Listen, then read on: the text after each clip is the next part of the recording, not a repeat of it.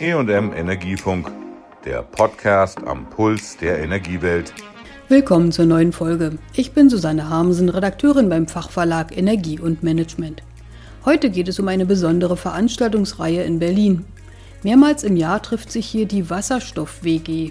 Wie in einer echten Wohngemeinschaft sind einige ständige Bewohner dabei, so der Deutsche Verband der Gas- und Wasserwirtschaft DVGW als Gastgeber. Und dann kommen interessierte Gäste hinzu. Bei der Sommerausgabe des Treffs ging es um den Transport von Wasserstoff. Daher beteiligten sich auch Gasleitungsbetreiber, Tankstellenvertreter und Produzenten des Gases daran. Wasserstoff, insbesondere aus erneuerbaren Quellen, soll ja schließlich ein wichtiger Baustein sein, um unsere Energieversorgung künftig ohne Treibhausgasausstoß zu sichern. Was den Transport von Wasserstoff angeht, seien die derzeit existierenden 500.000 Kilometer Gasnetze in Deutschland vollkommen geeignet, so aktuelle Studienergebnisse. Befürchtungen, dass die Rohre auf den Wechsel von Erdgas CH4 zu Wasserstoff H2 mit Undichtheiten reagieren, seien unbegründet. Das versicherte Professor Christopher Hebling, Bereichsleiter Wasserstofftechnologien am Fraunhofer Institut ISE. Was wir festgestellt haben, es gibt dieses beschleunigte Risswachstum auch schon bei geringen Konzentrationen, aber es hängt halt eben ganz massiv davon ab, wie diese Leitungen betrieben werden, ob man sie jeden Tag einmal sozusagen von 0 Bar oder 1 Bar auf 70 Bar fahren würde, was man nicht macht, man hält das den Druck im System, oder ob man sie halt in gewissen Grenzen quasi statisch fährt. Und die Ergebnisse haben uns ehrlich gesagt nicht überrascht, weil wir kennen ähnliche Kalkulationen auch aus Amerika schon. Wir haben jetzt speziell auf die deutschen und europäischen Städte geschaut. Jedenfalls ist dort empirisch herausgekommen, dass solche Städte 100 oder 1000 oder noch mehr Jahre halten. Wir können das mit den Modellen, die wir entwickelt haben, relativ genau ausrechnen in Abhängigkeit von der Art und Weise, wie man die Leitungen fährt. Aber unter den Annahmen, die wir von den Betreibern bekommen haben, kamen also wirklich sehr, sehr gute Ergebnisse raus. Jedenfalls ist die Aussage nun weg vom Tisch, dass man bei der Umstellung von Wasserstoff ein Problem bekommt. Stattdessen haben wir die Aussage, wir können die komplette Infrastruktur, also den Hauptkörper zunächst einmal, ohne Probleme für die Umstellung auf 100% Wasserstoff nutzen. Diese Wieder- oder Zweitverwertung ist auf jeden Fall volkswirtschaftlich sinnvoll und wir geben sicherheitstechnisch das grüne Signal dazu. Eine Studie der Denkfabrik Agora hatte zuvor prognostiziert, dass 90 Prozent der Gasnetze überflüssig werden, weil fast alles künftig elektrisch läuft. Dem widersprach Hebling vehement. Ich behaupte genau das Gegenteil. Wir werden 90 Prozent des Netzes, wenn nicht noch mehr, benötigen. Und diese Aussage stützt sich alleine auf eine Mengenbilanz, denn wir wissen, über unser Verteilnetz geht 75 Prozent der gasgebundenen Energie zu den Kunden. Und davon ist nur ein Teil der Wärmemarkt. Der andere Teil sind die Kraftwerke. Wir brauchen KWK im größeren Stil. Es sind die Tankstellen, die wir vielleicht versorgen werden. Da gibt es auch neue Studien dazu. Also anbinden wir direkt ans Netz, damit es effizienter ist und wir nicht CO2 über den Schwerlasttransport haben.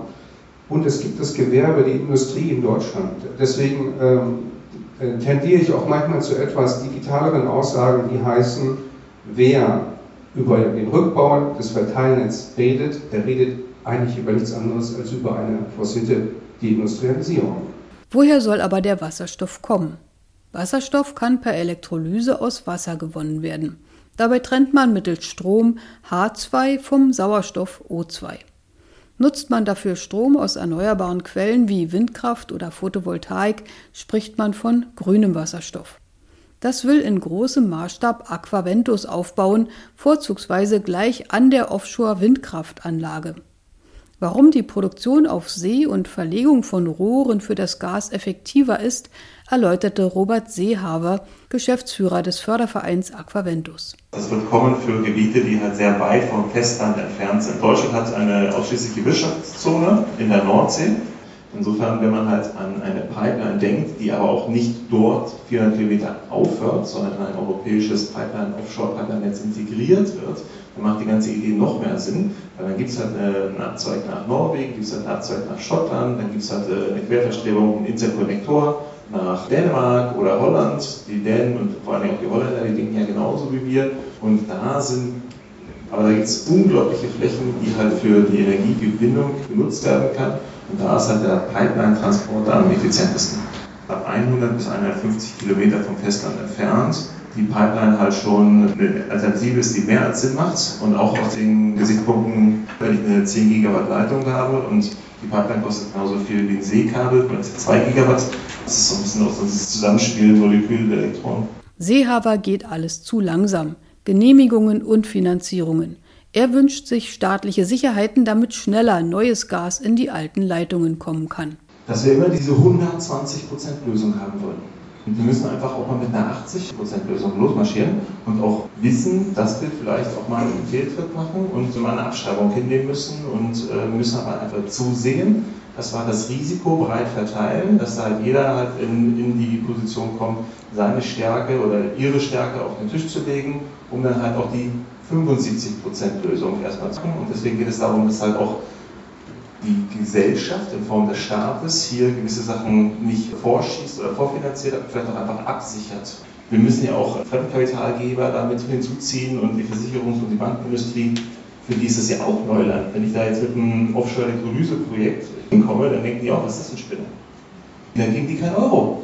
Und deswegen muss halt der, der Staat erstmal über Bürgschaft, über Garantien sagen, ihr kommt erstmal mit rein, baut, lasst uns gemeinsam diese Lernkurve aufbauen. Und nicht so lange diskutieren, bis wir 120 Prozent auf dem Papier haben. Es ist kein rein deutsches Problem, klar, aber wir sind halt Meister in Sachen. Immerhin hat die Bundesregierung eine nationale Wasserstoffstrategie aufgesetzt und auch schon mal ein Wasserstoffkernnetz für die großen Leitungslinien festgelegt. Damit ist der FNB Gas recht zufrieden. Geschäftsführerin Barbara Fischer sagte aus Sicht des Zusammenschlusses der überregionalen Gastransportunternehmen in Deutschland. Natürlich steht es im Vorrang immer zu schauen, ob nicht bestehende Leitungen umgestellt werden können. Natürlich ist es so, dass wir auch eine ganze Zeit lang jetzt noch weiter Erdgas transportieren müssen. Wir haben jetzt gerade vor dem Hintergrund des letzten Jahres und der Krise natürlich auch nochmal deutliche Veränderungen in der gaswirtschaftlichen Situation durch die vielen ähm, LNG-Terminals, die im Norden kommen. Also das sind alles Sachen, die man berücksichtigen muss, aber wir werden natürlich versuchen, so viel wie möglich Leitungen umzustellen und keine Leitungen neu zu bauen. Das wäre volkswirtschaftlich nicht sinnvoll, es dauert viel länger. Aber man wird natürlich nicht 100% umstellen. Es kann ja auch ein Kohlekraftwerk geben, was noch nicht auf Gas umgestellt war früher, was einen neuen Anschluss braucht für Wasserstoff. Ähm, da kann es Lückenschlüsse geben. Also es gibt Situationen, wo man neu bauen wird müssen, aber überwiegend werden wir es versuchen in den bestehenden Trassen und mit den bestehenden Leitungen. Barbara Fischer sieht also die Leitungsplanung auf einem guten Weg. Sie betonte aber auch die Notwendigkeit, ebenso wie für das Erdgas heute, Speicher neu zu errichten oder alte umzuwidmen.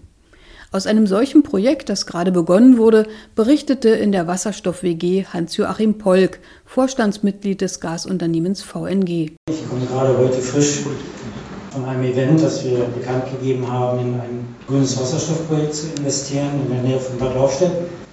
Und da spielt tatsächlich der Speicher eine Rolle. So fing die Idee auch an.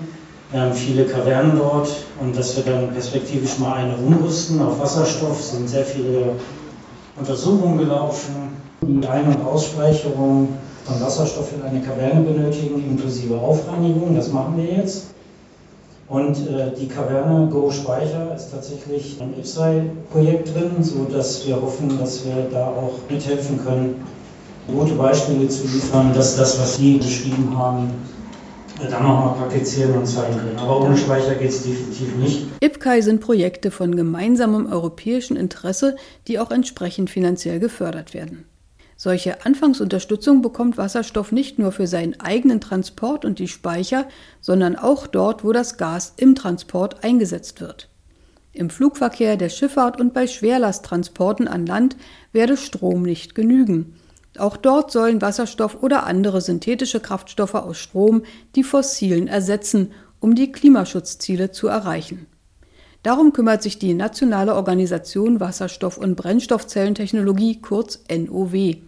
Christoph von Knobelsdorf als Geschäftsführer berichtete über die Pläne für ein neues Tankstellennetz. Es gab am Anfang die Erwartung, dass es eben beim Pkw einen Hochlauf gibt. Und die erste, das, auch das überwiegend noch existierende äh, Tankstellennetz in Deutschland ist ja vor allem für die Pkws gedacht.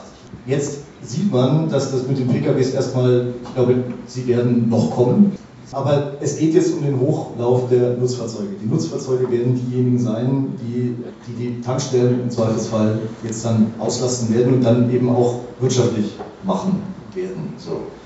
Ich glaube, wenn die Frage darauf abzielt, geht das jetzt schnell, dass man die nicht mehr bezuschussen muss. Also im Moment ist es so, dass es einen Investitionskostenzuschuss gibt. Das ist das, was die Bundesregierung macht und auch weitermachen wird. Es gibt ähm, die europäische AFI-Regulierung, die von den Mitgliedsländern verlangt, ein bestimmtes Basisnetz zu errichten.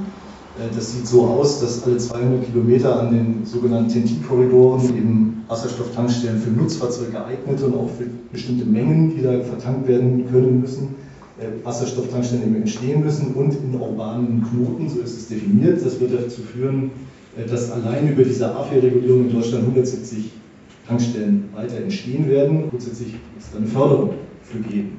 Das reicht aber nicht aus. Also diese, diese 170 reichen nicht aus für das, was die OEMs, die Hersteller der, der Nutzfahrzeuge, uns in sogenannten Cleanroom-Gesprächen gesagt haben, dass sie erwarten, wie, Hochlauf, wie der Hochlauf aussieht äh, bei den Brennstoffzellenfahrzeugen.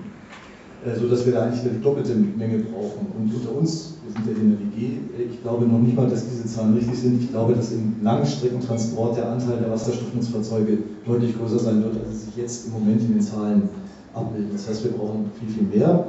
Das wird noch ein bisschen dauern, bis sie sich rechnen. Die NOW sieht heutige Wasserstofftankstellen als Anfang.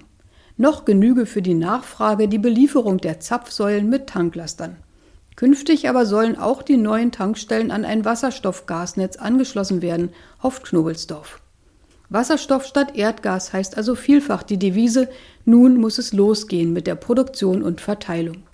Dann könnte das deutsche Ziel der Klimaneutralität bis 2045 noch erreichbar sein, so das Fazit der Wasserstoffexperten. Das war die heutige Folge von der Sommerausgabe der Wasserstoff WG aus Berlin. Tschüss, sagt Susanne Harmsen. Das war der EM Energiefunk. Bleiben Sie voller Spannung.